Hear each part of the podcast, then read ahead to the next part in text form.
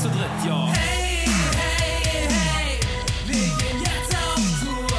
Wenn diese Melodie erklingt, wisst ihr, Radio Nukular geht mal wieder auf Tour. Dieses Mal aber eine sehr kleine, feine, exklusive Tour. Sie wird nicht hochverlegt, wenn sie ausverkauft wird. Es wird keine neuen Termine geben. Und das Ganze wird in meinem etwas familiäreren, kleineren Rahmen abgehalten. Nicht so wie die Herbst-Winter-Tour, wo es dann doch mehr in Richtung Comedy geht und ein bisschen mehr Show. Nein, dieses Mal heißt es einfach sitzen, schwitzen und Podcast aufzeichnen und das mit euch. Und zwar ab dem 31.05. Dann in Frankfurt am Main im St. Peter, am 1.06. in München im Freiheits, am 2.06. in Köln im Gloria, am 3.06. in Berlin im Babylon, am 4.06. in Hamburg im Imperialtheater. Wir freuen uns auf euch. Vergesst nicht, Tickets sind ras, wird schnell ausverkauft sein. Ab dem 13.02. an allen bekannten Vorverkaufsstellen und ab sofort bei krasserstoff.com und eventim.de. Die 25 Jahre Radionukular-Tour wird präsentiert von Froster. Und die Typen schreien yeah. Wenn ich Party mach, gibt es keine Gewehr. Hey, hey, hey. Wir gehen jetzt auf Tour. Trailer-Schnack. Mit den Sexy Boys. Steve, Christian,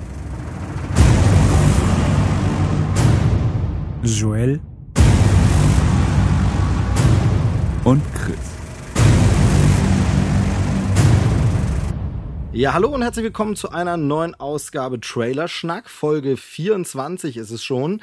Und äh, heute sind wir mal wieder zu dritt am Start, um über ein paar aktuelle Trailer zu sprechen. Fünf Stück sind's genau. Es wird dabei literarisch, es wird unheimlich und es wird vielleicht langweilig. Nein, das hoffe ich nicht. Und dafür werden meine äh, Mitschnacker heute sprechen. Der erste in der, wie sagen Sie es bei Nukular immer, in der linken Ecke steht nur mit einer Boxershort bekleidet der Original Schnacker, einer der beiden Original Schnacker, Tentmaster J. Joel. Hallihallo.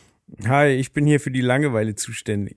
Ja, das hast du jetzt nicht. Das wollte ich ja nicht so, ne? Das war, ich hab's ja nur so, ich habe gesagt, wir können es ja auch noch Wir, verhindern. wir, wir haben es schon verstanden. Okay, okay, okay. Und weniger langweilig, nämlich super kreativ, spontan und mit der besten Catchphrase aller Zeiten ist das Faultier vor dem Herrn. Hier ist der Chris. Hi. Wow, super geile Catchphrase, super. Du hast gut aussehen vergessen bei ihm. Ja, das, äh, das hört man ja. Also das muss ich Richtig, ja nicht ja. dazu sagen. Das hört man ja. Ma- Und mein meine Fehler. Wenigkeit, meine Wenigkeit Steve ist auch noch am Start, aber das interessiert nur wirklich gar keinen. So, wie geht's euch, Jungs? Wer möchte denn zuerst sein Leid schildern? Wie ist es euch in den letzten Zeiten? Ich habe das Gefühl, es ist gerade mal so ein Tag her, dass wir gepodcastet haben. Äh, ein bisschen länger ist es aber gar nicht so lang. Wir sind wirklich sehr schnell hintereinander dran. Also da ist nicht viel passiert, oder? Ja, der Punkt ist ja, dass man nach dem Aufnehmen immer sofort vergisst, was man gesagt hat. Und es ist tatsächlich noch nicht so lange her, dass die neue Folge erschienen ist. Und somit hat man das Gefühl, man ist auch noch nicht so lange her, dass man aufgenommen hat. Würde ich jetzt behaupten. Ja, so, da ist, ist was dran, durchaus stimmt man. Es vermischt sich im Kopf so ein bisschen Aufnahme und Erscheinungstag. Das ist dann immer so ein bisschen kurios. Aber Joel, wenn du schon angefangen hast, wie geht's dir? Was ist so Phase? Was ist los? Was ist Phase? Ach, ähm, bei mir ist viel los. Ich bin momentan viel auf Konzerten. Ich bin jetzt am Wochenende auf dem Jazz-Festival. Da bin ich schon sehr neugierig.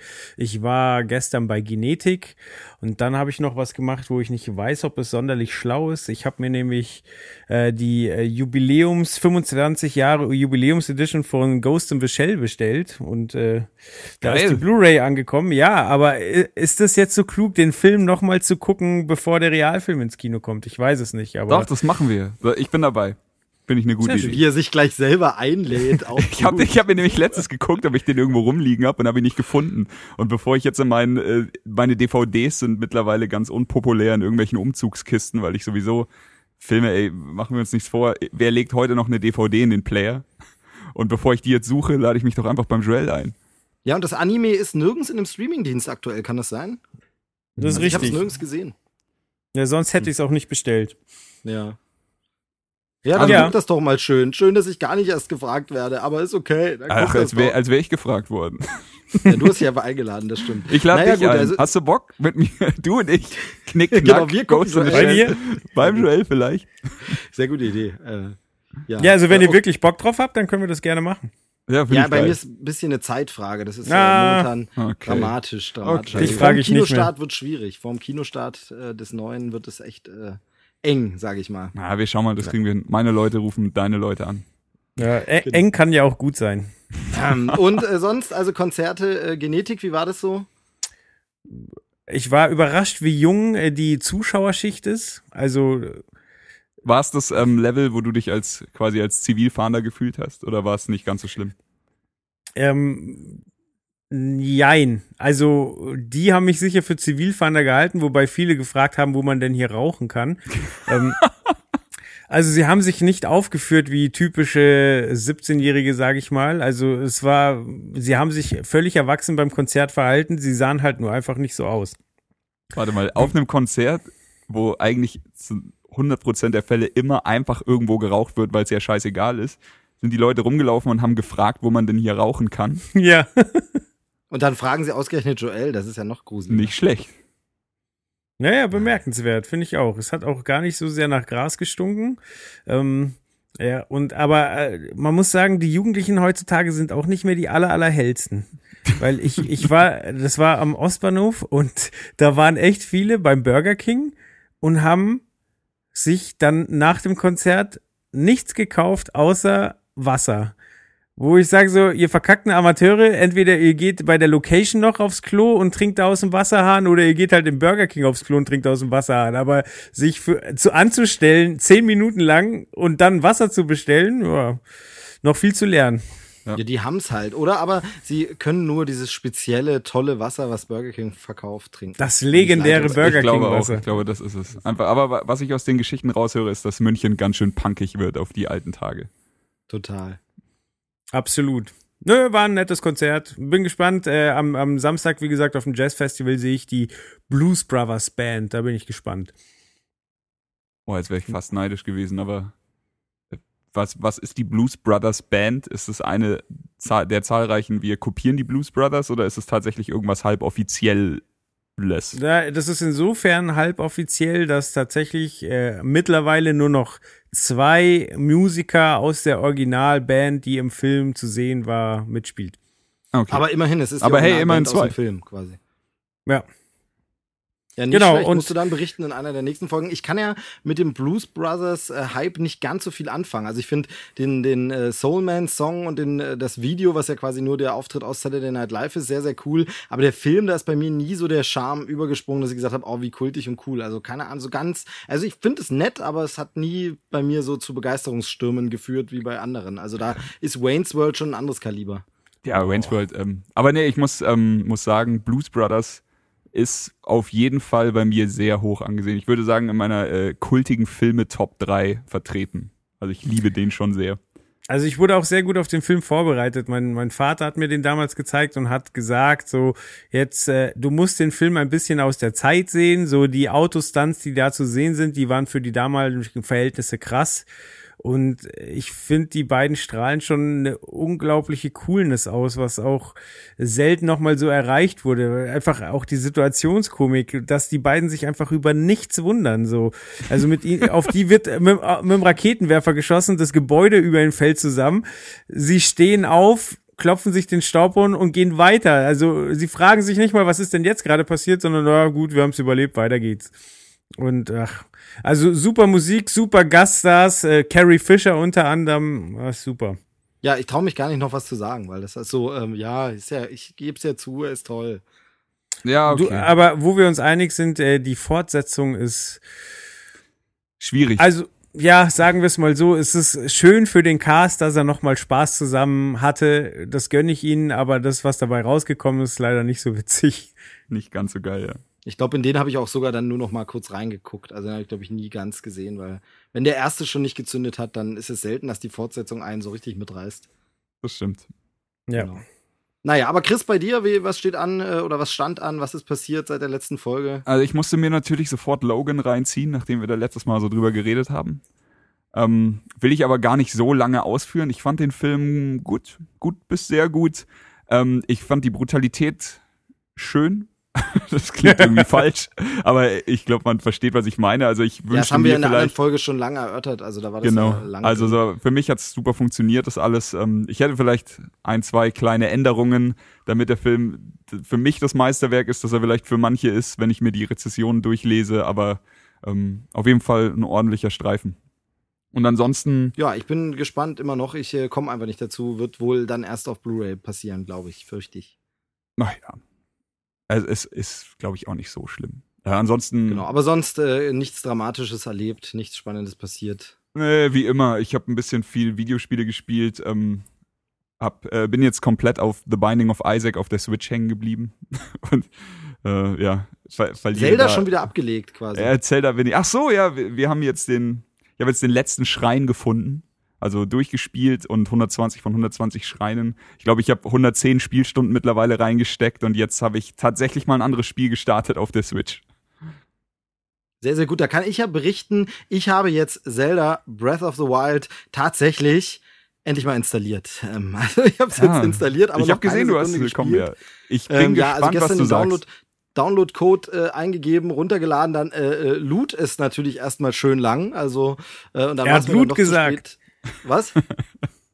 Du hast Loot ja, heißt es gesagt. nicht Also, so. Es ladete. Es ladet, es, es tat am Laden gewesen sein. Nein, Loot Und, ist natürlich äh, das war richtig, aber natürlich, Loot ist natürlich auch, äh, wenn du, wenn du was einsammeln kannst. In einem Spiel. Ja, na klar, das ist äh, das war das äh, Gaming-Wortspiel der Woche. Das äh, Ja. bitte. Wer das auch wer abgehakt. gef- wer das gefunden hat, kann bitte eine Postkarte schicken an äh, joel@tentmaster.com oder so und äh, gewinnt Anerkennung.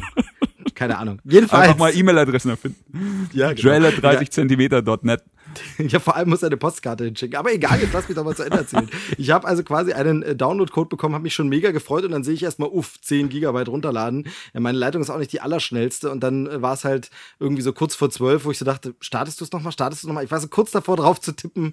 Naja, nee, du musst morgen wieder raus, äh, lass es. Und äh, von daher noch keine Sekunde geguckt. Ich hätte heute angefangen, aber dann kamen so eine, so eine Typen und haben gesagt, ey, Podcasten, hier heute Abend. Und dann habe ich gesagt, na gut. Geht nicht. Das heißt, es, es liegt installiert auf der Wii U rum und wartet auf mich, aber ich komme nicht dazu. Aber das ist, was du gerade beschreibst, ist genau die Pest der aktuellen Konsolengeneration, mit denen, mit der der Casual Gamer leben muss. Weil du weißt genau, du hast heute Abend eine Stunde Zeit, um was zu zocken, hast es schon irgendwie einen Monat nicht mehr gezockt. Dadurch, dass du es einen Monat nicht mehr gezockt hast, gibt's ein Update. So, dann musst du erstmal 4 Gigabyte Update runterladen und bis das erledigt ist, hast du dann noch 20 Minuten zum Zocken und alles ist für die Katz. Ja, tell me about it. Schon tausendmal erlebt. Hier jetzt richtig ärgerlich. Ich hoffe, dass ich am Wochenende dann vielleicht äh, dazu komme und werde dann auch noch mal sagen. Aber ich bin ja auch der totale Gaming-Noob, also da, ich werde sowieso nicht weit kommen. Aber ich freue mich drauf. Also sehr, sehr cool. Ansonsten, äh, wie geht's euch? Mich plagt total die äh, Frühjahrsmüdigkeit. Ich weiß auch nicht, irgendwie. Ja, ja, nennen wir es Frühjahrsmüdigkeit. Auf jeden Fall plagt mich auch die Müdigkeit. Ich weiß nicht, woran es liegt, aber sie Es ist. kann ja nur am Frühjahr liegen. Ja, kann nur, ehrlich. kann nur Also- daran liegen. Naja. Aber ich hoffe, dass wir durch diese Sendung einigermaßen munter kommen äh, und locker flockig. Denn wir haben ein paar coole Trailer dabei. Wir haben ja sowieso immer nur coole Trailer. Ja, diesmal sind sie Ähm, verdammt cool. Diesmal sind wirklich wieder ein paar verdammt coole, nee, also ein paar, über die man wirklich auch mit Leuten direkt reden will und äh, Bock drauf hat, weil die, weil die wirklich neugierig machen und Laune machen. Ähm, das allererste Thema ist gleich so ein Ding, das als Begriff für mich schon sehr, sehr oft äh, rumgeisterte. Ich schon sehr, sehr oft davon gelesen, darüber was gehört habe, aber natürlich äh, es noch nicht kenne.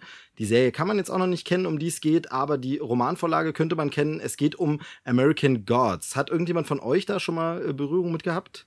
Ich denke, vielleicht ist mir der, der Titel das ein oder andere Mal über den Weg gelaufen, aber ich habe äh, sonst überhaupt nichts gehört oder gesehen davon. Also weder mir irgendwas über den Inhalt durch, durchgeguckt oder sowas.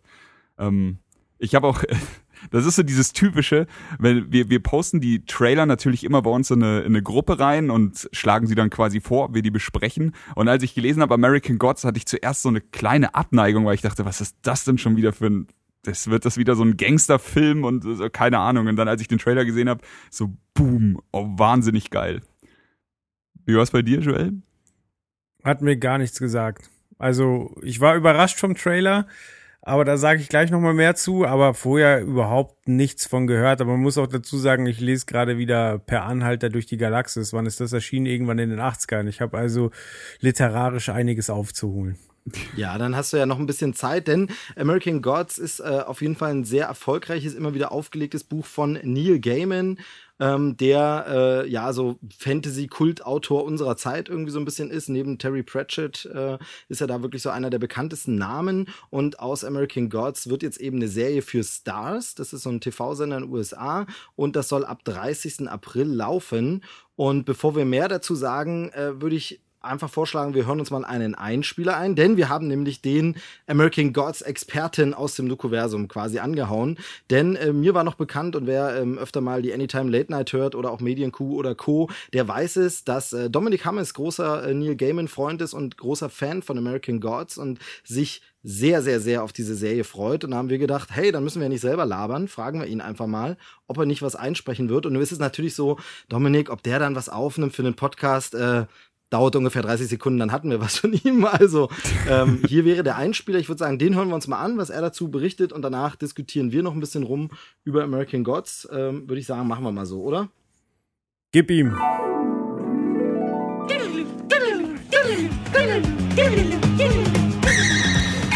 Einen schönen guten Abend, einen schönen guten Tag, eine schöne gute Nacht, einen schönen guten Morgen an alle Trailerschnack-Freunde.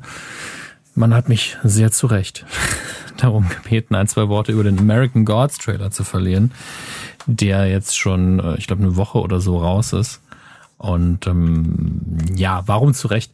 Ich bin großer, großer Freund des Romans von Neil Gaiman, der ähm, 2001 rauskam. Ich glaube, ich habe ihn erst ein bisschen später gelesen, in 2001 mein Gott, da habe ich Abitur gemacht. Da habe ich, äh, hätte ich den Text noch gar nicht richtig verstanden auf Englisch, denn ich habe das Buch auf Englisch gelesen. Es hat mich, es hat ein bisschen gedauert, also so die, das erste Drittel, das hat sich ein bisschen gezogen, was aber tatsächlich auch an meiner damaligen Lesekompetenz ein bisschen gelegen hat.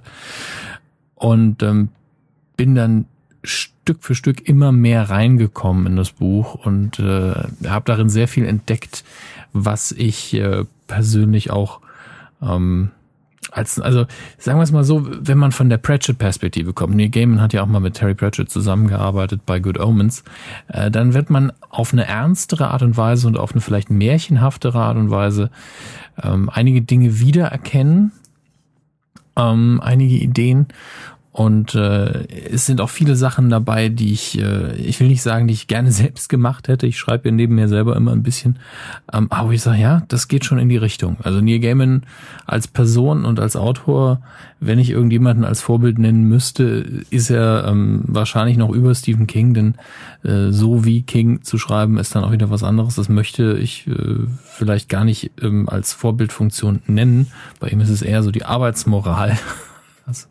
Denn äh, King schreibt ja gefühlt alle drei Wochen ein Buch. Äh, Gaming geht da schon mehr so in die Richtung. Also das ist so, ähm, das ist genau mein Ding sozusagen. Und ähm, diese Serie American Gods hat sehr viel Potenzial, was das Visuelle angeht, was auch äh, musikalische Elemente angeht. Und wie man in diesem Trailer für Stars jetzt sieht, ähm, sehr schön umgesetzt. Also ähm, Klar, wir sehen hier erst ein paar Ausschnitte. Das Ganze hat mehr so Musikvideo-Charakter gefühlt, ähm, aber guten Musikvideo-Charakter.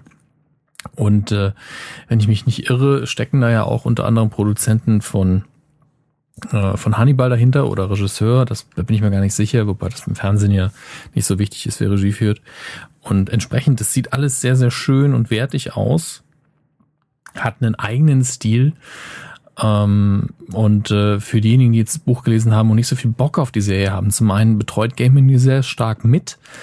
Und zum anderen werden wir nicht nur ein paar sinnvolle Änderungen sehen, wir sehen hier unter anderem Internet, also für die Insider unter euch den Gott des Internets sozusagen, in diesem Trailer. Und der unterscheidet sich stark von der Buchvariante, aber dann muss man auch denken, 2001 Damals war das Internet wirklich noch ein bisschen verpickelter und dreckiger und ja. Und jetzt ist es dieses Cleane, der Typ mit der ähm, E-Zigarette, der auch keine Sympathien weckt. Der steht tatsächlich heutzutage visuell, glaube ich, ein bisschen eher fürs Internet. Ist alles ein bisschen kommerzieller geworden. Ähm, sie Patreon. Aber, und äh, Deshalb ist das durchaus eine gute Aktualisierung und es wird Figuren oder mindestens eine Figur geben, die im Buch nicht drin waren, auf die ich mich sehr, sehr freue. Ähm, und zwar nicht etwa, weil man gedacht hat, die Serie braucht noch was, sondern weil Gaiman gesagt hat, den, den, für den Gott hatte ich keinen Platz mehr in meinem Buch. Ähm, um ganz kurz auf den Plot einzugehen, äh, die Hauptfigur, das ist der Farbige, den wir hier sehen, der heißt Shadow Moon, der kommt gerade aus dem Knast nach Hause, findet heraus, dass seine, dass seine Frau stirbt. Das steht auf dem Klappentext, das ist kein Spoiler, dass seine Frau gestorben ist, als er aus dem Knast kommt und ähm, dann trifft er einen Fremden und driftet in diese seltsame Welt von Göttern ab. Und da ist die Post. Da gehe ich doch mal hin. Und da bin ich wieder. Ähm, verzeiht die Unterbrechung. Ja, jetzt habe ich schon vier Minuten geredet. Ähm, ja, die, die, diese Welt der Götter, da trifft man viele Vertraute, viele neue Gesichter, einige Götter, die ihr einfach nicht kennen könnt, einige hat Gaiman sich ausgedacht. Und das ist alles sehr spannend, mysteriös. Das ist dieser, ähm, heißt das Genre? Fantastic Realism, ich bin mir nicht mehr sicher. Es gibt ein extra Genre äh, für diese Dinge, die da beschrieben werden, aber ähm, Seien wir mal ehrlich, man braucht keinen Genre-Namen. Es ist einfach ein gutes Buch und es wird hoffentlich auch eine gute Serie. Es ist gut besetzt. Alles, was ich bisher gesehen habe, hat mir sehr gut gefallen. Ich freue mich drauf.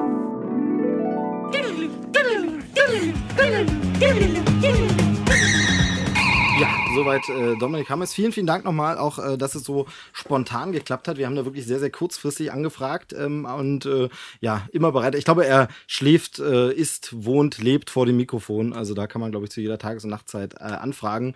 Ähm, und nur wenn es mal an der Tür klingelt, dann ist er ganz kurz vom Mikrofon weg. Aber jetzt wissen wir endlich, wie seine Klingel äh, klingt. Ich muss auch sagen, äh, diese Klingel, die hat mich wahnsinnig beeindruckt. Ich stelle mir jetzt vor, dass er in einem wahnsinnig großen Anwesen wohnt, weil Genau. die Klingel so majestätisch war. Ja, das war so, so Big Ben Sound-mäßig. Also wahrscheinlich Ja. wohnt er in so einem Turm. Er wohnt in so einem Glockenturm und dann wird geläutet. Oder Ja, ich so. glaube, er war gerade im Speisesaal und dann ist hat halt Oder im so. Westflügel, Im Westflügel. geklingelt und das musste dann da erst rübergehen, sowas. Aber Genau, also er hat jetzt schon- majestätisch. Er hat jetzt schon ein bisschen was äh, an Hintergrund äh, gegeben. Wir können ein bisschen was noch präzisieren und ergänzen. Also die Macher hinter der Serie sind tatsächlich, also neben Michael Green, das ist äh, Produzent und Autor war der von Everwood und Smallville, die zwei Fernsehserien, ist der andere Name, der weitaus bekanntere und vielleicht beeindruckendere, das ist Brian Fuller. Der hat zuletzt Hannibal gemacht, eine Serie, die ja sehr abgefeiert wird und davor eine Serie, die ich sehr mochte, Pushing Daisies. Ähm, aber auch äh, Dead Like Me und wird jetzt der Showrunner der neuen Star Trek-Serie Discovery. Ähm, und äh, der steckt jetzt also hinter diesem American Gods. Und wie schon gesagt, Neil Gaiman, der Autor, ist sehr, sehr eng verzahnt mit diesem ganzen Projekt. Äh, es geht um die Welt der Götter äh, und unsere Welt. Also mich erinnert es ein bisschen an ja Harry Potter oder Percy Jackson, wenn so Fantasy auf Realwelt trifft. Das finde ich ganz spannend. Nur das Ganze eben als blutige Erwachsenenvariante, so möchte ich es mal äh, bezeichnen.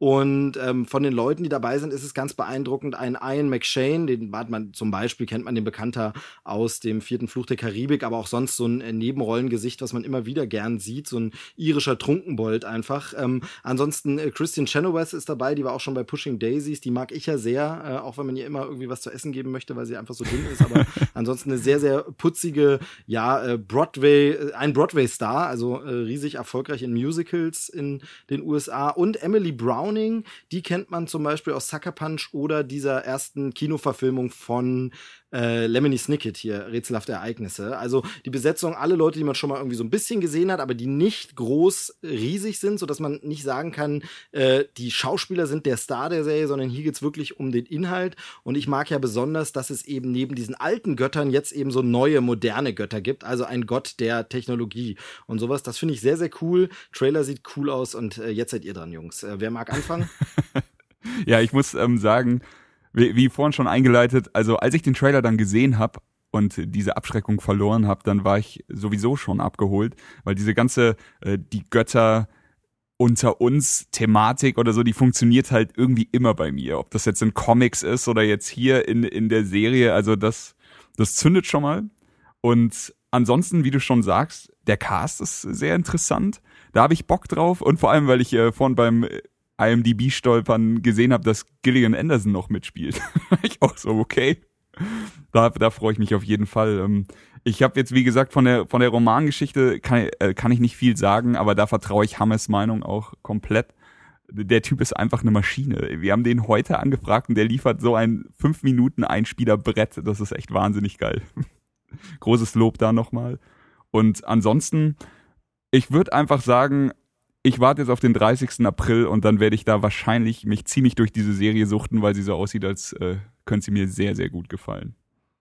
In Deutschland übrigens äh, bei Amazon dann verfügbar. Ja. Ich, äh, witzigerweise, ich habe auch gelesen, 30. April geht's los, aber Starttermin bei Amazon steht der 1. Mai drin. Also ich weiß nicht, ob das dann erstmal woanders noch ausgestrahlt wird, aber auf jeden Fall ab 1. Mai gibt es bei Amazon. Ja, gut, also das ist ja dann zum Glück nicht so eine lange Wartezeit, das passt. Das stimmt. Äh, mich würde wirklich interessieren, welche Götter es denn gibt, weil es heißt ja die alten Götter. Und da fällt mir jetzt bei uns erstmal nur einer ein, oder ist es so klassisch der, der Gott des Krieges? Der ich schätze mal, äh, der Gott des schon, ich glaub Donners, so. der Gott des Krieges, so. Ja, Gö sich Göttin schon an der den- Liebe und so ja. Geschichten halt. Und äh, Hammes hat ja schon angedeutet, irgendwie ein Gott des Internets. Wir können jetzt witzigerweise nur spekulieren, weil wir keine Ahnung haben, aber wahrscheinlich Was zieht sich denn, das was dann hat so. denn Chris Gürnt in letzter Zeit so gemacht? Also der ist ja heute jetzt nicht dabei schon wieder. Also von daher kann doch eigentlich nur Könnte Gott des nur, Internets ja. und so. Äh, Also müsste eigentlich er sein, oder? Also Ja. Gillian Anderson heißt Media. Also könnte auch, könnte er auch sein. Aber wa- vielleicht finde ich ja hier was über die Götter raus. Ihr quatscht einfach mal weiter. Genau, Joel hat noch gar Hm. nichts zum Trailer so richtig gesagt.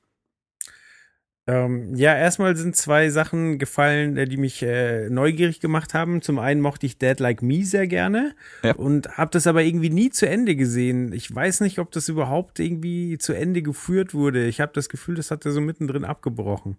Es gab doch dann irgendwie noch mal so einen Film oder war der davor oder irgendwie so. Ich habe das auch nämlich nur so halb mitbekommen und ich dachte, es wäre abgesetzt, aber mit einem Film abgeschlossen oder so.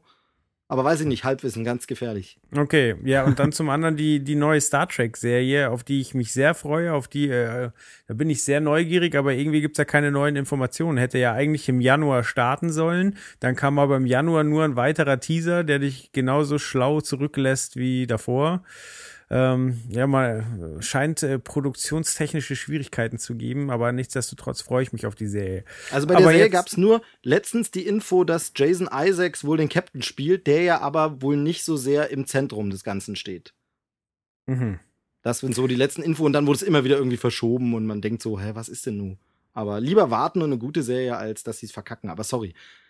Ja, nee, American Gods, finde ich, sieht sehr, sehr gut aus, sehr bildgewaltig. Also hier dieser Blutregen, ähm, auch der Soundtrack, äh, der übrigens noch nicht bei uns in der Spotify-Playlist ist, weil es eben ein American Gods Eigengewächs ist und noch nicht verfügbar.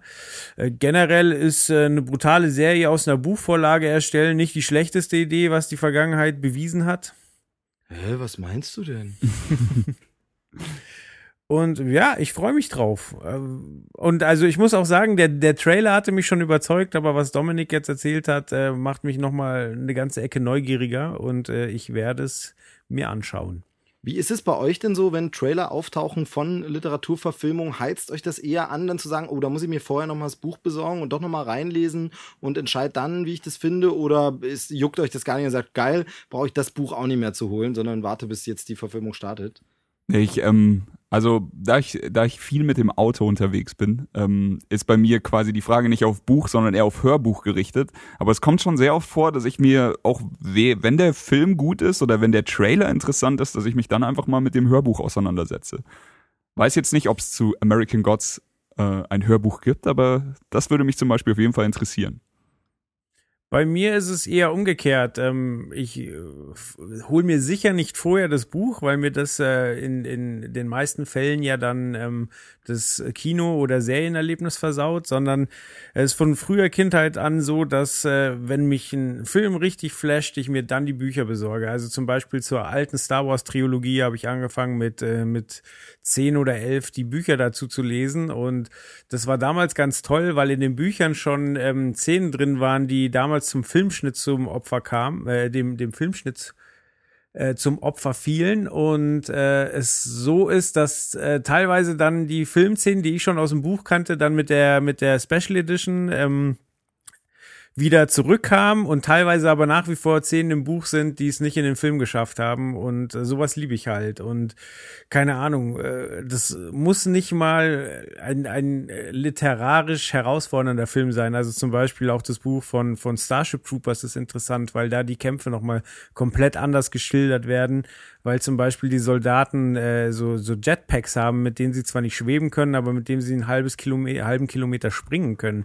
Das haben sie halt filmisch nicht umsetzen können, aber das ist halt im Buch cool beschrieben und das äh, ändert dein Kopfkino nochmal komplett. Ich fand, Also- Entschuldigung, dass ich dich unterbreche, aber bei Starship Ja. Troopers fand ich das Buch vom Vibe her komplett anders als den Film. Also das war für mich wie eine komplett andere Geschichte irgendwie. Ist ja auch aus einer ganz anderen Zeit. Also Robert Heinlein war da, glaube ich, der Autor und das ist ja wirklich eine ganz andere Kriegssatire. Ich finde beides auf seine Art genial. Ja, genau, so würde ich es auch sagen. Ich finde beides geil, aber es ist halt irgendwie nicht dasselbe. Äh, ja. Ja, aber wahrscheinlich, wenn du erst das Buch gelesen hättest, dann hätte dich der Film verwirrt und wahrscheinlich hätte er dir nicht mehr so gefallen. Das stimmt, definitiv. Also Und so habe ich ihn zweimal hintereinander geguckt, als ich ihn das Genau, erste also Mal gesehen es so habe. ähnlich, sehe es so ähnlich wie Joel. Bei mir ist es auch so, also wenn ich einen Film richtig gut finde oder jetzt in dem Fall meinetwegen eine Serie, dann macht mich das neugierig auf aufs Buch und ich gucke das lieber oder, oder lese lieber hinterher das Buch und gucke erst den Film, weil mich Spoiler zum Beispiel einfach im Buch nicht so stören, weil mich da das Literarische einfach viel mehr gefangen nimmt und die Worte und wie Sachen beschrieben sind. Bei einem Film finde ich es schon schöner, überrascht zu werden und finde es dann tendenziell eher langweilig, wenn ich das Buch schon kenne. Und ein gutes Buch mit ist ja eigentlich ist ja jedes Buch immer länger als der Film, weil immer irgendwas gekürzt wird und du ganz anders erzählen musst. Und dann ist so ein Buch zu einem coolen Film immer wie so eine Art Extended Cut oder Director's Cut zum ich weiß, Lesen. was Du du hast meinst, mit den. Figuren, die du schon kennst und liebst, einfach nochmal ein paar zusätzliche Szenen. Und deshalb liebe ich das einfach von dem Film, wo ich denke, ah, schade, es gibt jetzt nur diesen einen Film, aber ich liebe den so. Hinterher Buch lesen, ähm, Riesending zum Beispiel, also bin ich ja großer Fan, also absolut empfehlenswert ist einfach äh, das Jurassic Park Buch von Michael Crichton, ist einfach im Kopf dann einfach wie ein äh, ja, achtstündiger Director's Cut von Jurassic Park. Super geil. Also das kann ich zum Beispiel da nur empfehlen. Und ähm, bei American Gods scheint es ja laut Dominik ein bisschen anders zu sein, weil es sich auch sehr unterscheidet. Ja, aber cool ist doch immer, wenn der Autor mitwirkt. Also dann kann man ja nur das Beste hoffen. Ich meine, wer Californication kennt, weiß, das kann auch schief gehen. Also jetzt nicht, weil Californication schief gegangen wäre, aber da geht's ja um einen Autor, dessen Buch verfilmt wurde und der damit sehr unglücklich ist. Aber prinzipiell ist das ja nicht das schlechteste Zeichen. Ja, genau. Und das ist ja momentan auch so ein bisschen Trend. Es gibt ja aktuell diese Lemony Snicket-Serie auf Netflix. Da ist ja auch Daniel Handler alias Lemony Snicket äh, wirklich direkt mit dabei. Er schreibt die Drehbücher und hat schon Sachen sehr, sehr extrem verändert, äh, wie mir Leute, die das Buch gelesen haben oder die Buchreihe gelesen haben, schon äh, bestätigt haben. Also ähm, das ist vielleicht auch für so Autoren natürlich eine Chance zu sagen, ah, das wollte ich immer ein bisschen anders machen. Lass uns das da jetzt mal anpassen. Und äh, Game of Thrones ist ja auch so. Die Bücher haben mittlerweile die, äh, die Serie hat langsam mittlerweile die Bücher eingeholt, überholt. Und ähm, da ist es ja auch so, dass es, es geht ja gar nicht ohne ein bisschen Rücksprache mit dem Autor. Wir haben später sogar auch noch mal einen Film, äh, wo der der Autor des Buches äh, beim Drehbuch mitgewirkt hat, aber dazu dann später mehr. Genau, stimmt. Hatte ich am Anfang schon angekündigt, es wird literarisch und es wird aber unheimlich. Ich würde jetzt nämlich zum nächsten Film kommen oder zum nächsten Trailer, falls ihr jetzt zu American Gods nichts mehr zu sagen habt. Nee, hau rein. Genau, dann möget ihr für immer schweigen, was dieses äh, Thema angeht. Aber beim nächsten Thema wieder eifrig mitreden. Es geht um Get Out. Ähm, Get Out, ein, äh, ja, das Genre ist schon schwierig. Grusel, Thriller, Horror, Horror, Thriller, Gesellschaftssatire. Ich, ich habe mir für mich aufgeschrieben Rassismus-Horror.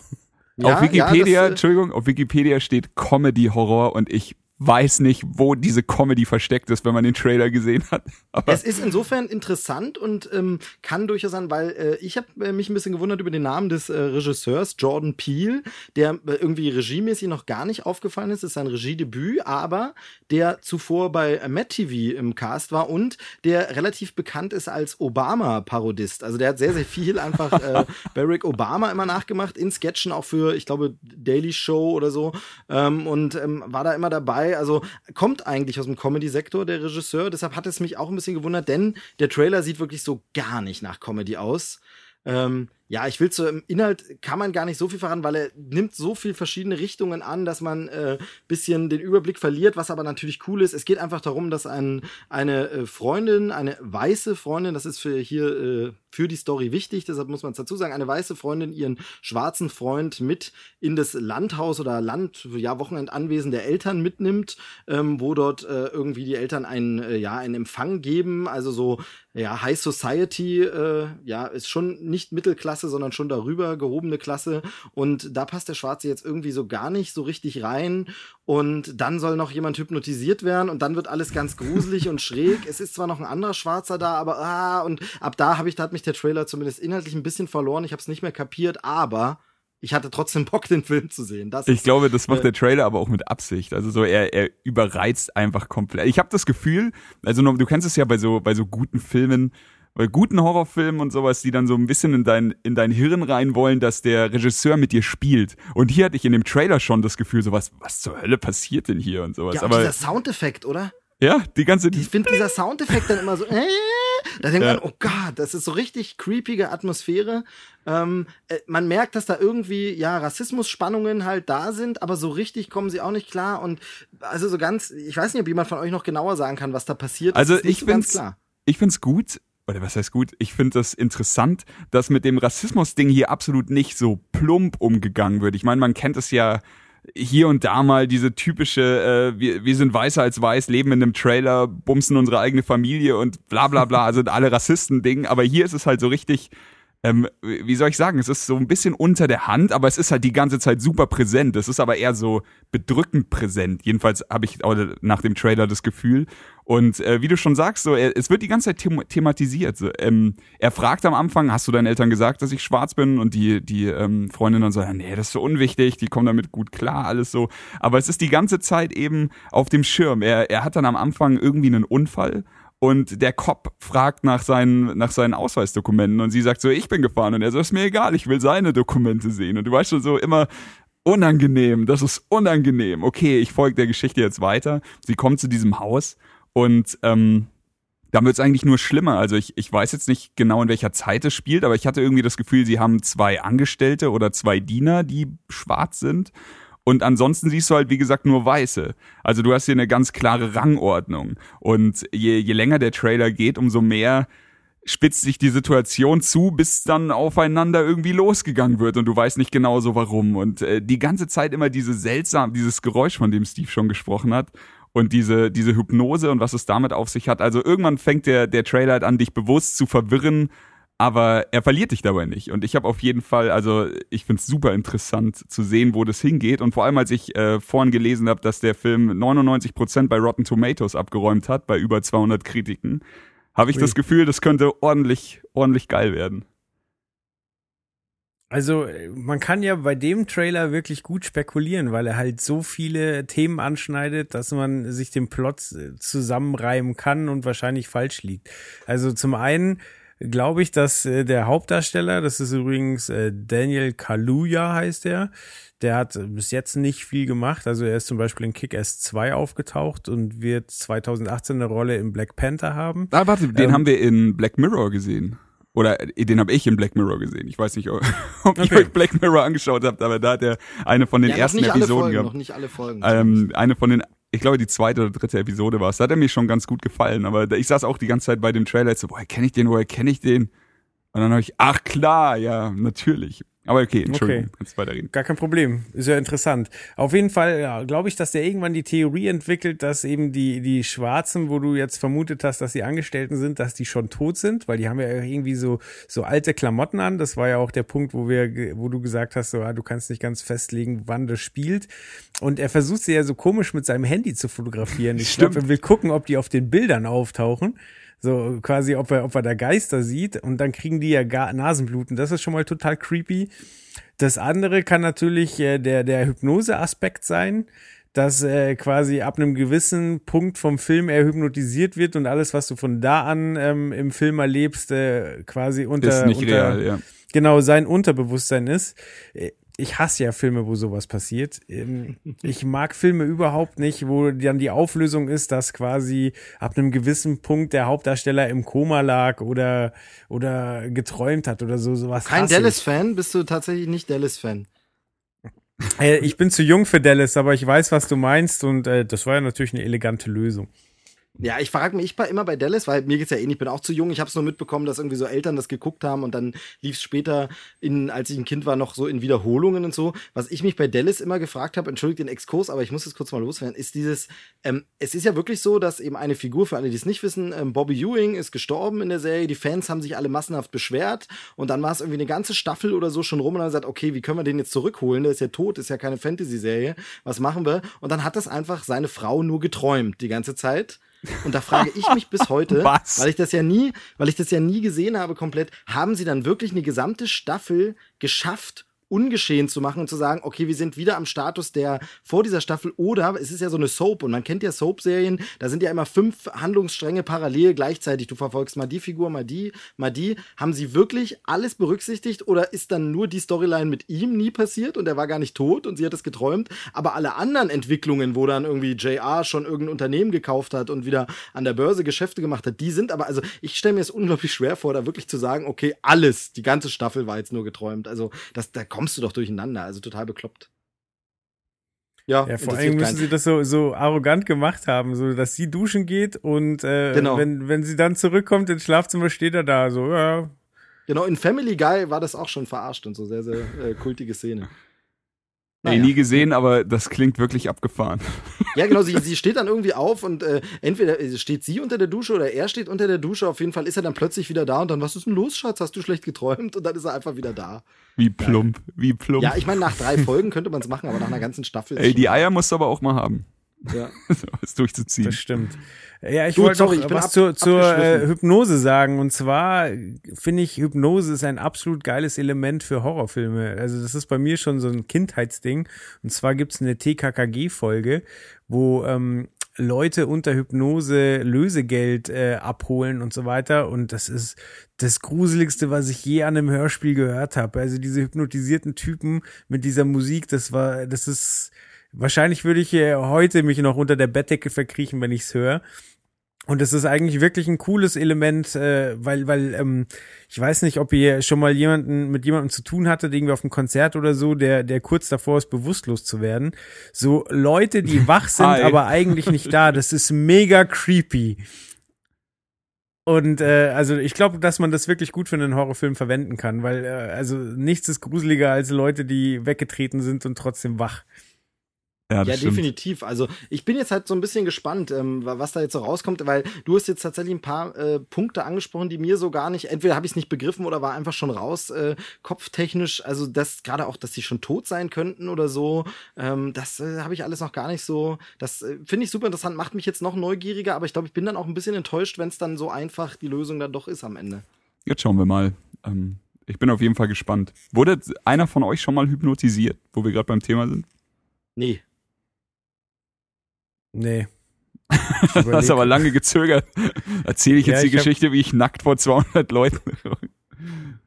gewählt habe. Es wird doch dann Ja. immer so, das war in den 90ern, waren noch diese Hypnose-Shows, immer so urbane Legenden in der Schulklasse, die man rumerzählt hat, dass dann Leute wirklich dazu gebracht wurden, wie ein Hund zu bellen oder konnten nicht mehr Ja. aufstehen und so. Gab's ja dann auch ständig in Fernsehshows und so, so total affiger Hypnose-Mist, Ja, was auch so ein bisschen Hypnose immer in Verruf gebracht hat, denn medizinisch ist die ja ähm, eigentlich relativ anerkannt, aber äh, eben durch solche Spielereien auch immer so ein bisschen ins Lächerliche gezogen. Ich habe ehrlich gesagt, ähm, ich habe noch nie gesehen, wie jemand, den ich kannte, hypnotisiert wurde. Ich wurde noch nie hypnotisiert und ich weiß bis heute nicht, ob das alles nur verarsche Show ist oder ob das wirklich so ist, dass jemand einfach nur drei Wörter sagt, irgendwie den Spockgriff anwendet und du dann ihm hörig bist oder sowas. Aber ich kann mir, ich will das irgendwie nicht glauben, wenn du weißt, was ich meine. Gab auch gute MacGyver-Folgen mit Hypnose. Und Mentalist ja sowieso, der Ja, hypnotisiert sowieso. ja alle drei Minuten irgendwen. Ja, alles, was nicht bei drei auf Bäumen ist, wird hypnotisiert. Naja, ähm, ich wollte noch zu Get Out sagen, ähm, zwei nette Nebendarsteller ähm, als diese Eltern sind das, glaube ich. Das ist einmal Bradley Whitford, den sehe ich immer ganz gern, kennt man aus West Wing und hat auch mitgespielt bei Cabin in the Woods zum Beispiel. Den sehe ich immer sehr, sehr gern als Nebendarsteller. Ähm, ist hier irgendwie der Typ, der diesen Empfang gibt halt. Oh, und äh, Catherine Keener ist auch so eine typische Nebendarstellerin, aber immer wieder gut in allen Filmen.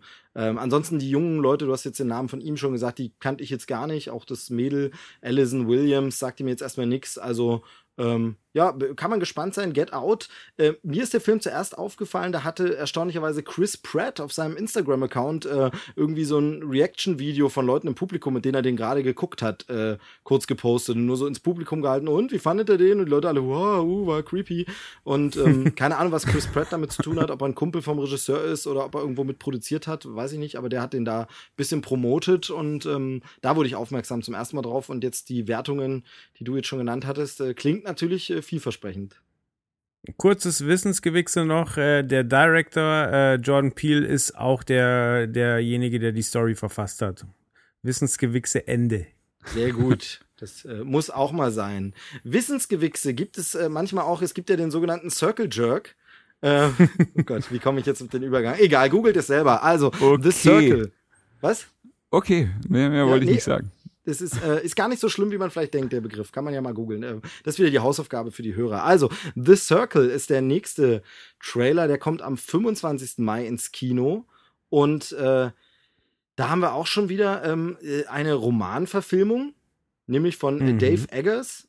Der hat äh, interessanterweise unter anderem geschrieben einen Film, den ich sehr, sehr mag, Away We Go. Äh, kann ich nur empfehlen. Ist ein ganz kleiner Film von Sam Mendes, ganz toll und kann ich jedem nur ans Herz legen, der irgendwie sich mit dem Gedanken des Kinderkriegens äh, äh, beschäftigt. Der soll unbedingt mal Away We Go gucken. Ganz, ganz toller Film. Und ähm, der hat auch geschrieben das äh, Drehbuch oder den Roman Ein Hologramm für den König, der von Tom Tykwer verfilmt wurde mit Tom Hanks. Und da sind wir jetzt wieder bei The Ah. Circle, denn da spielt auch Tom Hanks jetzt wieder mit. Ähm, The Circle von äh, Regisseur James Ponsoldt äh, sagte mir jetzt auch nichts. Ich glaube, den äh, hat man auch noch nicht so auf dem Schirm. Die Besetzung aber ist neben Tom Hanks recht hochkarätig. Wir haben Emma Watson, wir haben John Bodega äh, aus Star Wars 7, wir haben Karen Gillan aus Doctor Who, wir haben Patton Oswald und in einer seiner letzten Rollen, weil jetzt ja leider gerade verstorben, Bill Paxton haben wir dabei.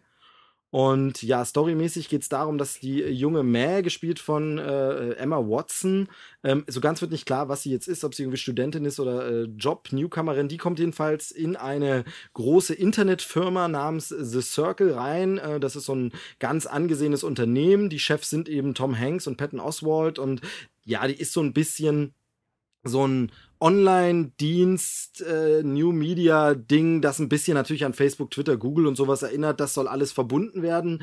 Ähm, und äh, ja, dadurch werden ganz neue technische Möglichkeiten eröffnet, die aber natürlich auch eine Gefahr bergen. So wird es im Film schon angedeutet, denn wo viel Wissen und wo viel Macht verbunden ist, da ist natürlich immer auch irgendwie eine dunkle Seite. The Circle äh, ja, also mich hat's ein bisschen erinnert an Filme aus den Anfang der 2000er, sowas wie Startup mit Ryan Phillippe oder The Skulls mit Joshua Jackson in die Richtung so ein bisschen. Ähm, aber sah auf jeden Fall durchaus erstmal spannend aus. Äh, vielleicht jetzt mal Joel, äh, deine Meinung? Ich finde es auch sehr, sehr spannend. Ähm, mir gefällt die Ästhetik vom Film sehr, weil, wie du schon sagtest, ähm, ist ja auch in der Romanvorlage so, dass quasi The Circle äh, so ein, so ein Best of Google, Facebook, Twitter und so weiter sein soll. Aber man sieht Könnt ihr jetzt mal auch Apple erwähnen? ich fand, mich erinnert das auch sehr krass an Apple, vor allem wenn, wenn Hanks da immer vor, da vor den Leuten steht und, und diese Vorträge hält. Ich wollte es gerade sagen, weil ähm, tatsächlich das äh, Logo von der Firma The Circle sieht und und die ganze Architektur von dem Gebäude sieht komplett aus wie das neue Apple Hauptquartier, was ja ein Ring ist Ach krass. mit mit einer mit äh, Grünanlagen in der Mitte. Also es sieht komplett aus wie das neue Apple Hauptquartier und äh, darauf wollte ich gerade zu sprechen kommen. Ist natürlich so vom vom Bürodesign auch so ein bisschen Google, quasi so mit den offenen Räumen und und äh, dass man sich mit jedem unterhalten kann. Aber ja, also rein von der Optik her würde ich sagen, ist es eine Mischung aus Apple und Google. Ähm, was mich noch ein bisschen ähm, verwundert hat, ist der Slogan im Deutschen, Teilen ist Teilen. Fand ich sehr schön. Aber ich kenne es nur im Englischen und weiß nicht, ob es äh, im, im Englischen dann auch wirklich Sharing is Caring heißt. Also doch Weil- eigentlich schon, den Spruch gibt's zumindest. Ja, ja. Muss Genau, ja. Sharing is Caring kenne ich, aber Teilen ist Teilen kannte ich noch nicht und finde Nee. ich eigentlich ganz nett.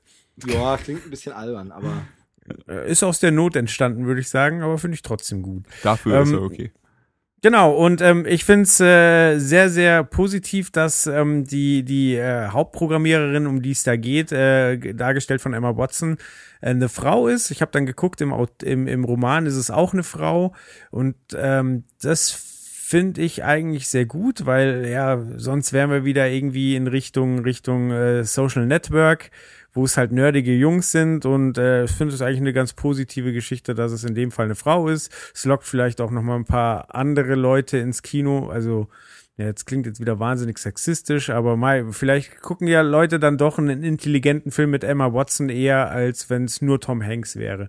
Genau, ich muss to- ganz kurz einhaken, weil Emma Watson das Stichwort ist. Ich fand jetzt auch schon im Trailer sieht man einfach wieder, dass sie schon eine gute Schauspielerin ist. Also ich habe sie ja gerade zuletzt in Schön und das Biest gesehen und ich hatte jetzt gar keine Assoziation zu Belle mehr. Ich finde, es ist wirklich interessant, wie sie wirklich Nuancen reinbringt und hier wirklich einfach äh, eine zeitgemäße aktuelle, ja, naja, Karrierefrau oder Frau am Anfang ihrer Karriere spielt, ähm, dass man da gar nicht denkt, oh Hermine, oder dass man gar nicht denkt, oh, es ist Belle. Das zeichnet sie schon aus. Ich finde sie sehr, sehr gut und für mich ein klarer Pluspunkt direkt für den Film.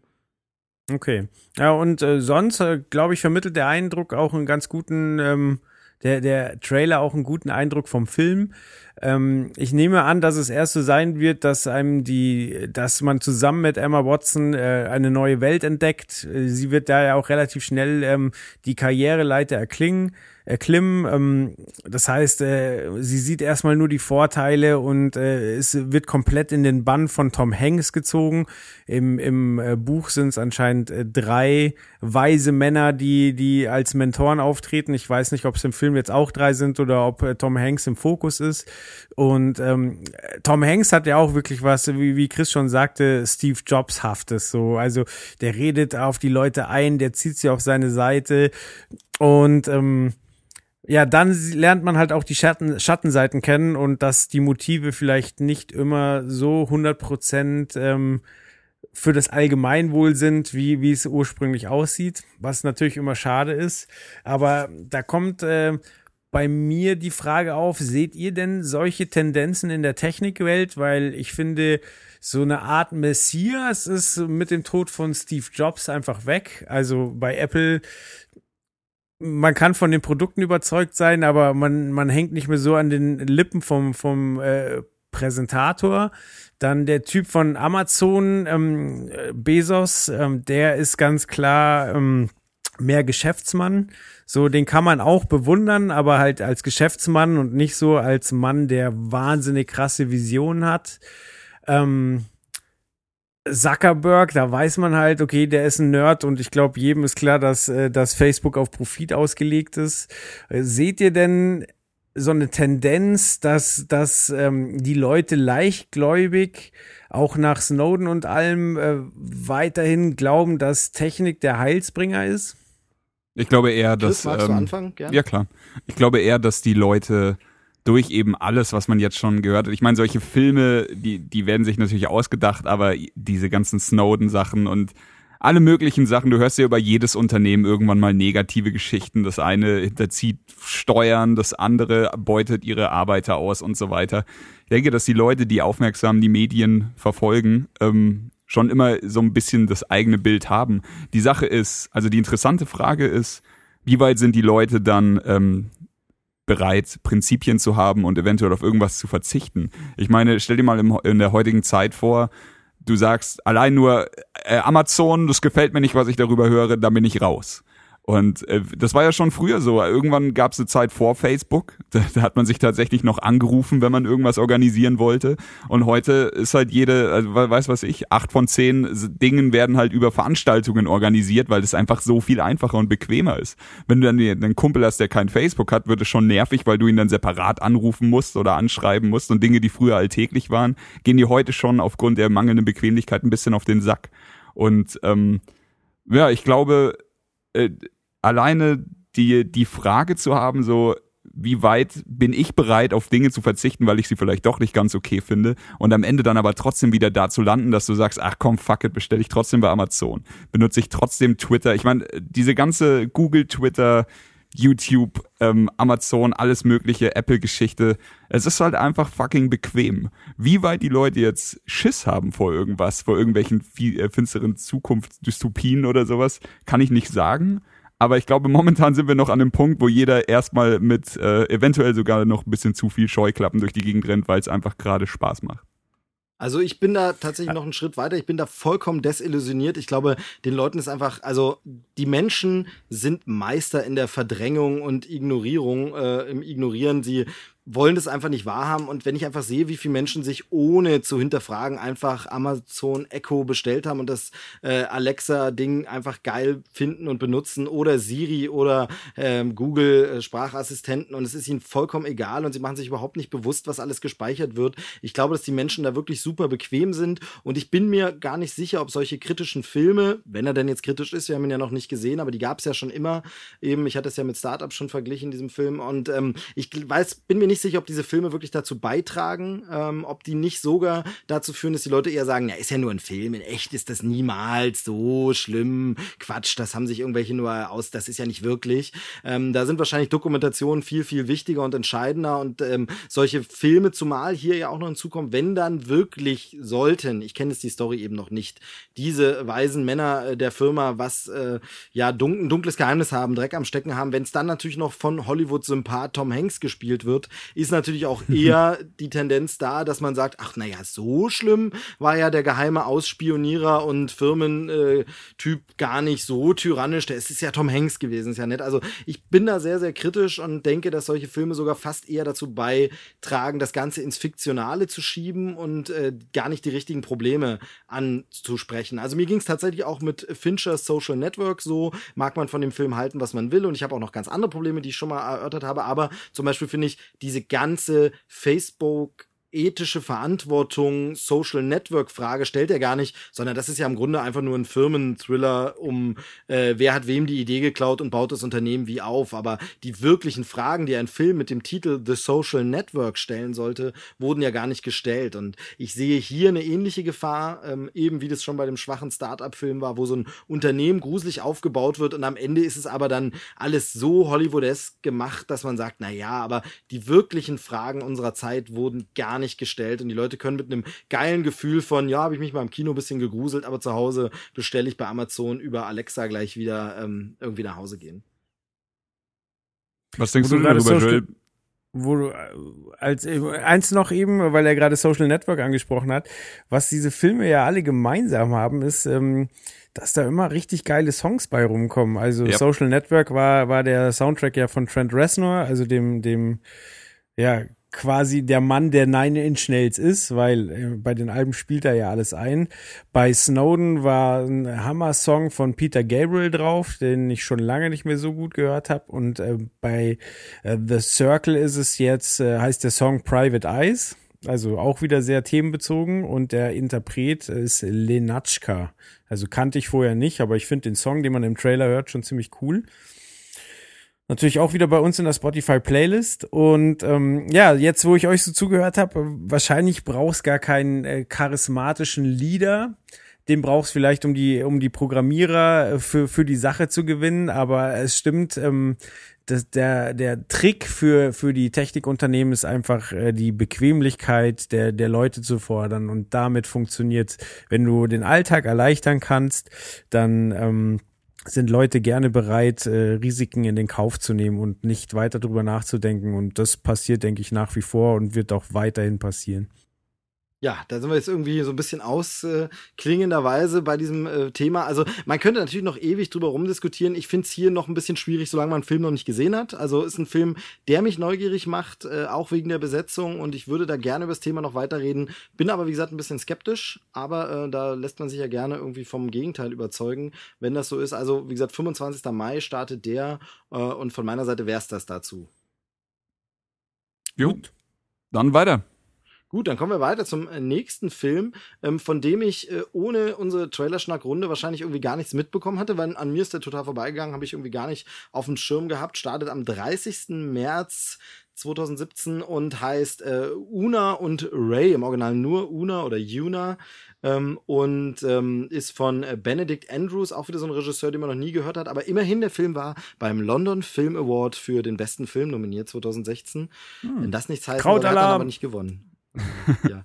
ähm, nee, ähm, äh, ich muss sagen, äh, dieser Film, es geht um, äh, ja, also um Ray, einen älteren Mann, so ganz wird nicht klar, ich würde mal sagen Ü50 auf jeden Fall, und der äh, bekommt Besuch äh, von der hübschen Una, die ähm, er aus seiner Vergangenheit kennt, denn es war äh, damals äh, vor vielen, vielen Jahren die Tochter seines Nachbarn, also wahrscheinlich ist es immer noch die Tochter des ehemaligen Nachbarn, aber jedenfalls haben sie mal nebeneinander gewohnt und es scheint zwischen den beiden etwas vorgefallen zu sein. Es bleibt ein bisschen offen, war es eine Liebesaffäre, war es irgendwas anderes, irgendwelche dunklen Geheimnisse verbinden die beiden. Sie ist jetzt wieder da, er sieht sich mit ihr konfrontiert und ähm, ja, muss irgendwie damit klarkommen, sich seiner Vergangenheit stellen. Äh, Ray wird gespielt von Ben Mendelssohn. Das ist so ein, ja, Latecomer möchte ich ihn mal nennen, weil man hat ihn bisher wirklich nicht so richtig auf dem Schirm, bis er dann in Rogue One uns alle irgendwie relativ begeistert hat als Orson Krennic. Da war er ja richtig, richtig gut. Ähm, Ja. Fand ich zumindest. Ich denke, da sind wir uns wahrscheinlich einig. Könnt ihr gleich noch ergänzen. Und davor aber immer mal irgendwo aufgetaucht und man hat ihn gar nicht groß auf dem Schirm. Und die titelgebende Una oder Yuna wird gespielt von Rooney Mara. Und ähm, die kennt man ja unter anderem aus David Finchers äh, Verfilmung von äh, hier Verblendung. Mädchen Girl with a Dragon Tattoo, genau, da war sie unter anderem dabei, ist bei Prometheus war sie, glaube ich, mit am Start und äh, hat sich mittlerweile einen guten Namen aufgebaut in Hollywood und sieht man immer in ja kleineren, größeren Produktionen, also nicht so ganz winzige Produktionen, aber eben auch nicht unbedingt der Mainstream-Blockbuster, ähm, der einem gleich als erstes einfällt. Die beiden machen es interessant, aber ich muss sagen, der Trailer hat mich nicht so gepackt. Ich fand so ein bisschen, ja, weiß ich nicht, später ZDF-Film, wo ich reinseppe, wegen den Schauspielern kurz dranbleibe und dann wegen der Geschichte wieder weg bin. Aber äh, korrigiert mich. Also ich finde ähm, vom Cast her Rooney Mara passt perfekt in die Rolle. Das ist mir sofort aufgefallen und ich ich liebe sie und ähm, ich, die kann halt diese etwas irren Opferrollen. Äh, also ich ich weiß nichts über die wirkliche Story. Ich weiß nur das, was mir der Trailer sagt. Aber ich habe so das Gefühl, wie du schon sagst, da lief früher irgendwas. Das suggeriert der Trailer ja. Und wahrscheinlich wurde sie auch früher äh, war, war er so die Leidtragende bei dieser Geschichte. Und jetzt, ähm, sie spürt ihn ja auf, ganz klar. Und du siehst sofort, wie, wie ihm das absolut nicht passt. Wie er einfach schon so innere Panik bekommt und ruhig bleiben will. Und sagt, wie hast du mich gefunden? Was soll das hier? Was wird es hier? Und wie sie einfach ihn immer wieder so Dinge an den Kopf wirft. Und ich glaube halt schon, dass da in der Vergangenheit ziemlich viel Scheiße passiert ist, was wahrscheinlich durch, sich durch den kompletten Film ziehen wird, wie diese Vergangenheit erzählt wird. Also du hast im Trailer ja auch schon immer wieder diese Rückblicke auf die sehr junge, ich glaube, sie ist da was, äh, 12, 15 Jahre 13. alt oder so. ja, auf jeden Fall äh, sehr junges Mädchen und da, da siehst du halt immer mal wieder, was da so passiert ist. Mal ist sie halt äh, mit ihm in einer ganz normalen Alltagssituation, mal sitzt sie aber auch damals schon, äh, wenn ich das richtig gesehen habe, vor Gericht und redet mit ihm über einen Fernseher oder sowas. Auf jeden Fall, da muss eine Menge Scheiße passiert sein und jetzt ist sie halt da und jetzt äh, habe ich das Gefühl, er versucht, also Ray wird versuchen, sein Leben, das er sich jetzt aufgebaut hat, irgendwie festzuhalten, bevor es irgendwie von ihr zerrissen wird und komplett. Du, du hörst sie auch sagen, ähm, deine Frau hat überhaupt gar keine Ahnung, mit wem sie verheiratet ist oder sowas sinngemäßes und ich schätze, dass das halt ein ziemlicher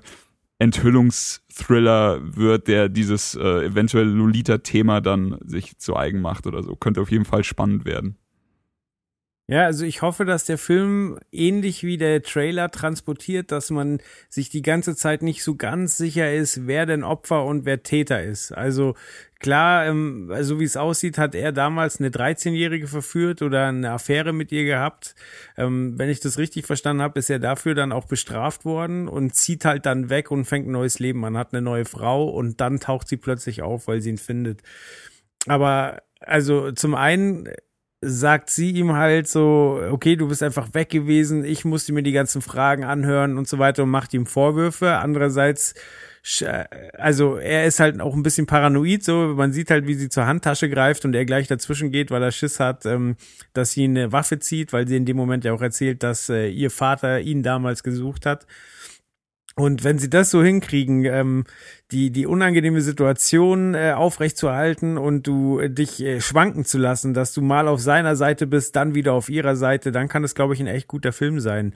Und äh, ja, der Grund, warum, warum ähm, mich der Film bei der Stange gehalten hat, ist äh, wirklich die Besetzung, weil Benedict Andrews, wie äh, ich weiß nicht, ob sein Regiedebüt ist, ich habe über ihn gar nichts gefunden, aber äh, wie wir schon gesagt haben, Ben Mendelssohn war wahnsinnig cool in Rogue One. Und äh, der hat ja da auch keinen Sympathen gespielt. So, er ist einfach ein, ein ja, aber er ist ein Charakterdarsteller, finde ich. Und äh, Rooney Mara ist der Wahnsinn. Äh, hat übrigens für David Fincher nicht nur die Lisbeth Salander in Verblendung gespielt, sondern ein Jahr vorher hat sie auch die, die Freundin von Mark Zuckerberg in Social Network gespielt. Ja, genau, war aber super klein irgendwie die Rolle. Ja, ja. Genau, aber also die Frau ist so wandlungsfähig, so in, also ich meine, in äh, Verblendung äh, hier gepierst und mit dem miesesten Topfschnitt aller Zeiten, aber ähm, hat jetzt auch wieder äh, in der Oscarsaison ordentlich mitgemischt, hat in Lion mitgespielt, ähm, die die Freundin vom Hauptdarsteller gespielt, hat in Kubo eine Sprechrolle gehabt, ähm, hat aber auch äh, 2013 zum Beispiel in Hör mitgespielt, wo es ja auch wieder um um ähm, eine virtuelle Freundschaft gibt. Quasi Hör ist ja so, äh, war ja gesprochen von Scarlett Johansson und ähm, da ging es quasi um so eine Art Si- Siri in intensiver. Und äh, also A wählte sich, äh, nachdem sie bekannt geworden ist, wahnsinnig interessante Rollen aus, weil äh, äh, durchgestartet ist sie so ein bisschen, oder gestartet ist sie mit äh, Düstere Legenden 3, Urban Legends, Bloody Mary, oder dann ähm, fünf Jahre später auch noch äh, ein Remake von A Nightmare on Elm Street. Aber im selben Jahr hat sie halt dann auch Social Network gemacht und von da an konnte sie sich halt äh, ernstere Rollen aussuchen. Aber äh, die, die ist so ein Phänomen, weil die ist so eine, also für mich so der, der Inbegriff einer Schauspielerin, weil die ist total unauffällig. Du merkst dir das Gesicht nicht. Und die hat aber ein total wandlungsfähiges Gesicht. Die sieht fast in jedem Film anders aus. Und äh, die kann halt alles, von total Psycho zu, zu äh, kleines Mäuschen, so. Also die ist für mich der Inbegriff einer Schauspielerin. Und äh, das, äh, das spiegelt halt der Trailer für mich auch wieder so. Sie ist einerseits das Opfer, andererseits ist sie halt so ein bisschen die, die äh, bedrohliche. Und ich glaube, da, da gehört einiges dazu, das so transportieren zu können. Und das erhoffe ich mir von dem Film. Wenn er das nicht erfüllt, ist er wahrscheinlich scheiße. Ja, wie gesagt, mich konnte es jetzt eben nach dem Trailer noch nicht so ganz, aber klar, also im Zweifel bin ich auch absolut für die Darsteller, sagte ich ja schon. Ähm, könnt ihr mir dann berichten, wenn ihr ihn geschaut habt? Ihr habt doch eh immer mehr Zeit. oh. Ja, bisschen Jammer, Tränendrüse. Äh, will noch jemand was dazu sagen, sonst kommen wir gleich äh, ratzfatz zu einer noch geileren Frau. Oh, okay, dann hau rein. Genau, also nächster Trailer, ähm, auch das äh, haben wir schon mal gesagt, man muss ja nicht so geheimnisvoll tun, es steht ja immer schon im Blogbeitrag und überall dabei. Es geht um Atomic Blonde und ich hau jetzt mal einfach wirklich hier auch ein bisschen Trivia-Fakten raus. Der Film kommt am 17. August äh, ins Kino und der Regisseur David Leitch oder Leach oder keine Ahnung, wie man ihn ausspricht, ist auch egal, denn seine bisherigen Produktionen sprechen für sich. Er war der Stunt-Coordinator bei 300, bei Fight Club, bei Born Ultimatum äh, und noch einigen anderen. Er war Second Unit Director bei den Michael Bay Turtles Produktionen, bei Jurassic World und bei Civil War, Captain America. Er ist äh, gelistet als Regisseur für Deadpool 2, soll auch diesen ersten Teaser, den wir in der vergangenen Trailer-Schnack-Folge besprochen haben, äh, gedreht haben. Und er wird uncredited äh, gelistet in der IMDb als der Co-Regisseur von John Wick. Also wenn das nicht eine Hausnummer ist, dann äh, weiß man, dass das hier ein gefühlvolles Erzähldrama in äh, ja, der Bretagne wird, wo zwei Menschen sich äh, Romane vorlesen am Lebensabend. Nee, natürlich nicht. Das Ganze wird ein Action-Kracher ohne Ende. Es geht um einen MI6-Agenten beziehungsweise eine Agentin, Charlize Theron. Das ist die besprochene äh, Hammerfrau, äh, die ich hier gar nicht mal nur auf das äh, Sexuelle meine, sondern eben wirklich taffe Braut, wie man sie schon aus Mad Max Fury Road ja kennt, die sich durchsetzt und richtig, äh, ja, also ich sage mal, mit der möchte ich mich nicht anlegen. Sie ähm, soll einen Spionagering zerschlagen und muss dafür nach Berlin. Juhu, eine im Genre sehr beliebte Stadt irgendwie. Also da gab es ja so einige so Filme, ähm, die sich das zu eigen machen. Unknown Identity mit äh, Liam Neeson oder sowas wie Hannah. Ähm, die dann in Berlin spielen und das Setting nutzen. Auf jeden Fall muss sie nach Berlin, trifft dort James McAvoy, mit dem sie irgendwie nicht so geil zusammenarbeiten will, aber dann, äh, ja, schnappen sie sich die anderen Agenten. Wer mehr Story braucht, der hat den Trailer nicht richtig gesehen, denn im Trailer ist so geile Action drin, äh, dass es einfach nur Spaß macht und äh, mich sofort gekauft hatte. Das Ganze sieht aus wie ein weiblicher John Wick tatsächlich. Das äh, wirkt ein bisschen wie das, was Salt mit Angelina Jolie gerne gewesen wäre, aber es einfach nicht gepackt hat. Äh, Besetzung ist geil, James McAvoy, John Goodman, Toby Jones, äh, Sophia Butella, die ja gerade im Kommen ist nach Star Trek Beyond und äh, jetzt bald die neue Mumie spielt, eben Charlize Theron und Trailer dann noch geil und damit habe ich meine Sachen abgehakt und ihr dürft Jungs einmal coole Mucke, geile Coverversion von Blue Monday, finde ich. Äh, Hells heißt die Band, die da den New Order Song gecovert haben. Und dann natürlich richtig cool und das passt wie die Faust aufs Auge. Und äh, hier fliegen auch Fäuste auf Augen. Queens äh, Killer Queen. Geil dazu geschnitten. Und mich hat es, ich will den Film sehen, jetzt gern sofort. Und mehr kann ich dazu gar nicht sagen. Ich glaube, dazu kann keiner mehr mehr sagen. Du hast so ziemlich alles abgegrast, alter Schwede. Ja, war eine schöne äh, monologartige Liebeserklärung von Steve. Ja, aber Ähm, genauso ist der Trailer, oder? Er ist doch genauso. Er haut Ja, dir ja, das alles so absolut. in die Fresse, dass du Also- sagst, geil, geil, geil.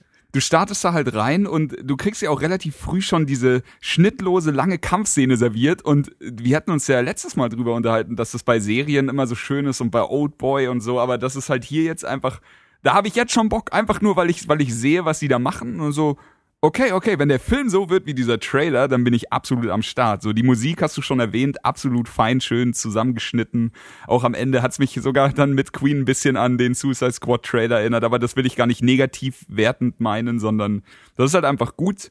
Und äh, ich mag, wie abgefuckt McAvoy rüberkommt irgendwie in dem, in dem Ding, so wie sie miteinander reden und sowas. Das, es wird sowieso sehr viel geflucht. Es gibt diese ähm, sehr ästhetische lesbische Sexszene. Also so irgendwie macht der, der Trailer macht quasi alles, damit er dich irgendwo auf irgendeiner Ebene an den Haken kriegt und äh, funktioniert. Funktioniert einfach.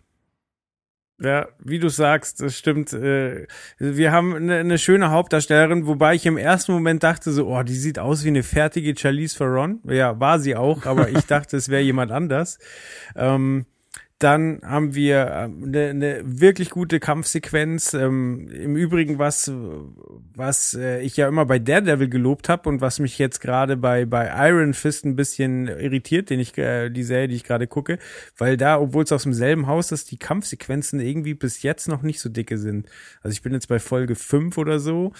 Und äh, da ist noch viel Luft nach oben. Aber hier im Film, ja, der, der ganze Trailer schreit von Anfang an äh, John Wick. Also äh, die, die Farbgebung, die Art, wie die Kämpfe inszeniert sind. Ähm, ja, gut, es ist derselbe Regisseur, aber auch wenn man das nicht wusste, ähm, schreit es einfach nach John Wick. Äh, dann die Besetzung habt ihr auch schon angesprochen. John Goodman ist immer schön zu sehen.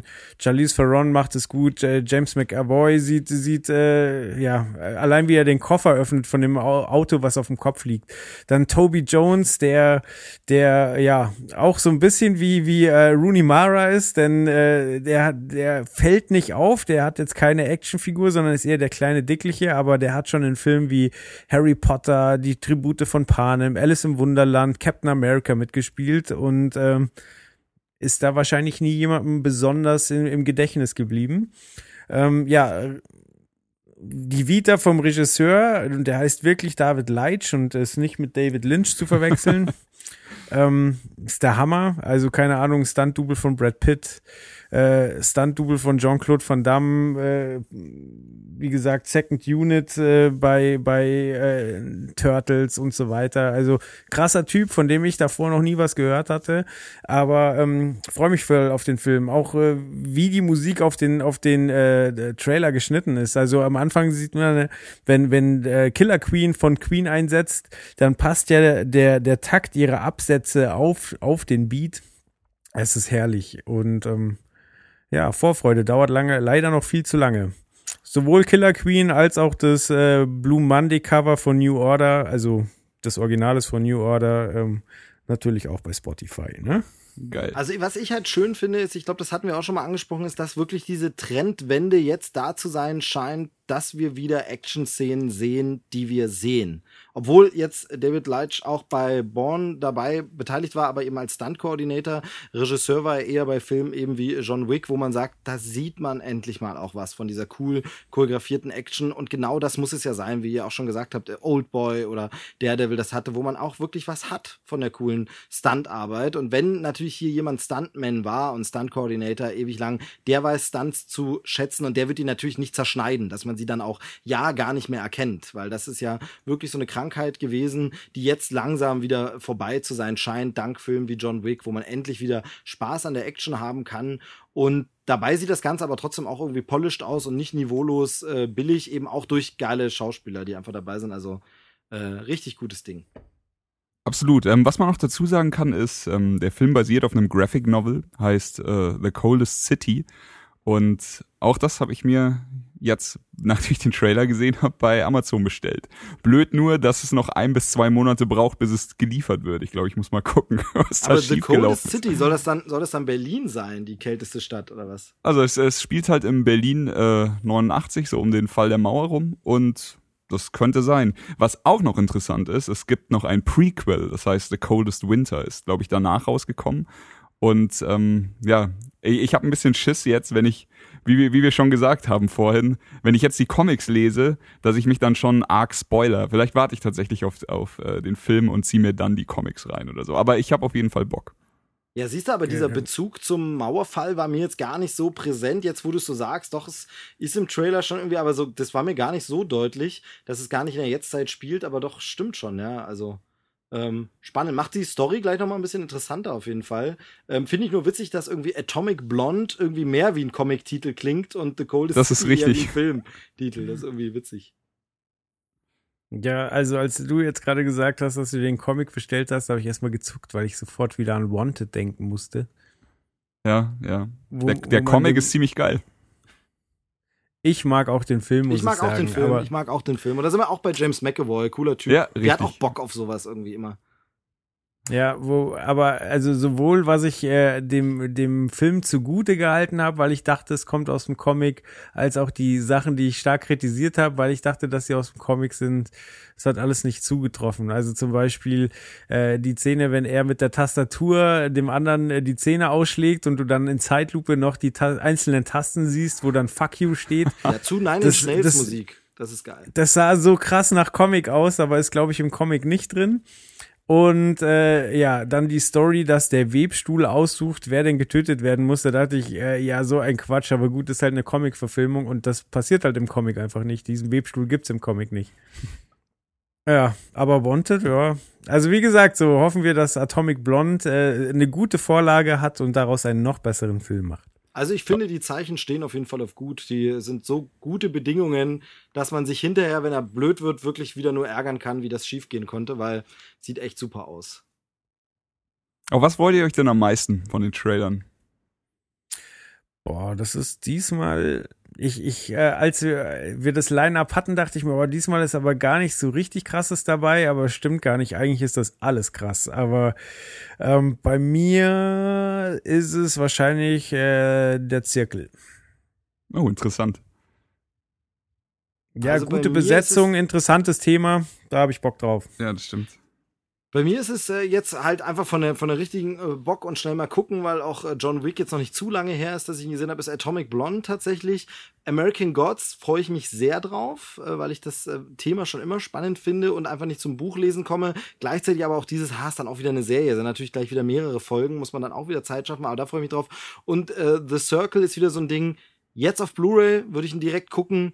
Kino werde ich jetzt, glaube ich, nicht dafür freiräumen. Unbedingt, aber glaube ich auch, dass der was werden könnte. Wie gesagt, auch wenn ich da meine kritischen Anmerkungen ja gesagt habe. Aber nee, also richtig Bock natürlich Atomic Blonde. Ja. Aber bei mir ähm, hält sich's, hält sich's fies die Waage. Also ich habe sehr viel Bock auf American Gods. Das ist aber so ein, äh, da es eine Serie ist, lasse ich das mal außen vor und sag mal, ich bin, ich habe am meisten Bock auf Atomic Blonde, aber ich bin am meisten gespannt auf Get Out. Stimmt, ja, der ist natürlich, ja, das ist auch so. Den habe ich jetzt schon wieder, siehst du, die Sendung ist so lang, den habe ich schon wieder gar nicht mehr so richtig Stimmt, der war, also der ist einfach die Stimmung, die der Trailer rüberbringt, so creepy, dass man das eigentlich irgendwie aufgelöst haben möchte. Ja, ja. Ich spoiler dich dann. Kein Ding. Ähm, ja, nee, also wirklich, äh, da haben wir wirklich ein interessantes Line-up auch für diese Folge. Also alles so wirklich ganz unterschiedliche Schussrichtungen, aber alles irgendwie spannend und cool. Ähm, außer wie gesagt, Una und Ray hat mich jetzt nicht so gecatcht, aber ja. Würde ich sagen, mach mal einen Liebe- Punkt äh, hinter oder einen Ja, Mama. Schleife Genau. drum. Vielleicht noch an die Leute da draußen, wenn ihr wisst, welche TKKG-Folge mit Hypnose war, dann schreibt mir doch mal, dann höre ich mir die mal wieder an. Gibt's jetzt auch bei Spotify, oder? TKKG? Oder verwechsel Ja, ich ich das? glaube schon. Ich weiß, die Okay. drei Fragezeichen, das ist ja immer so die beiden Konkurrenzdinger. Drei Fragezeichen, die sind auf jeden Fall da. Aber bei Was, was war besser? Was ist so mehr eure Kindheit?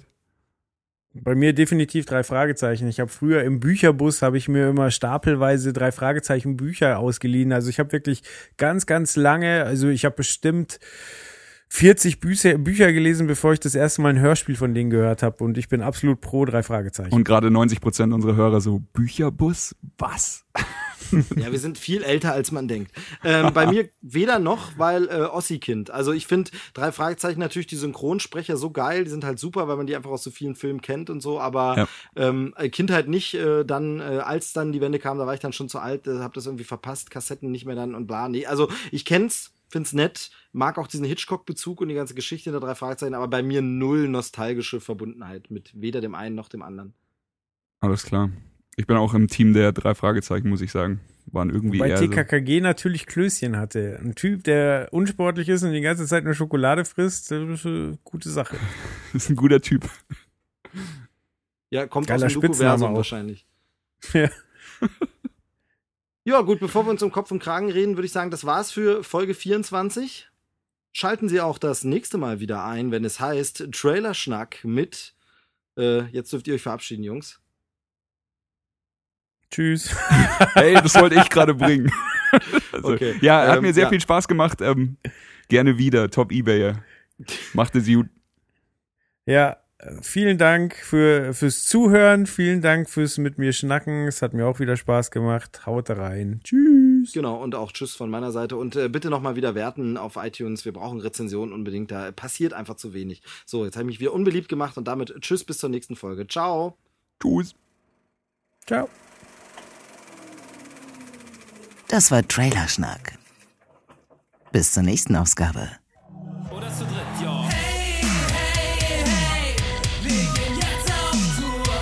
Wenn diese Melodie erklingt, wisst ihr, Radio Nukular geht mal wieder auf Tour.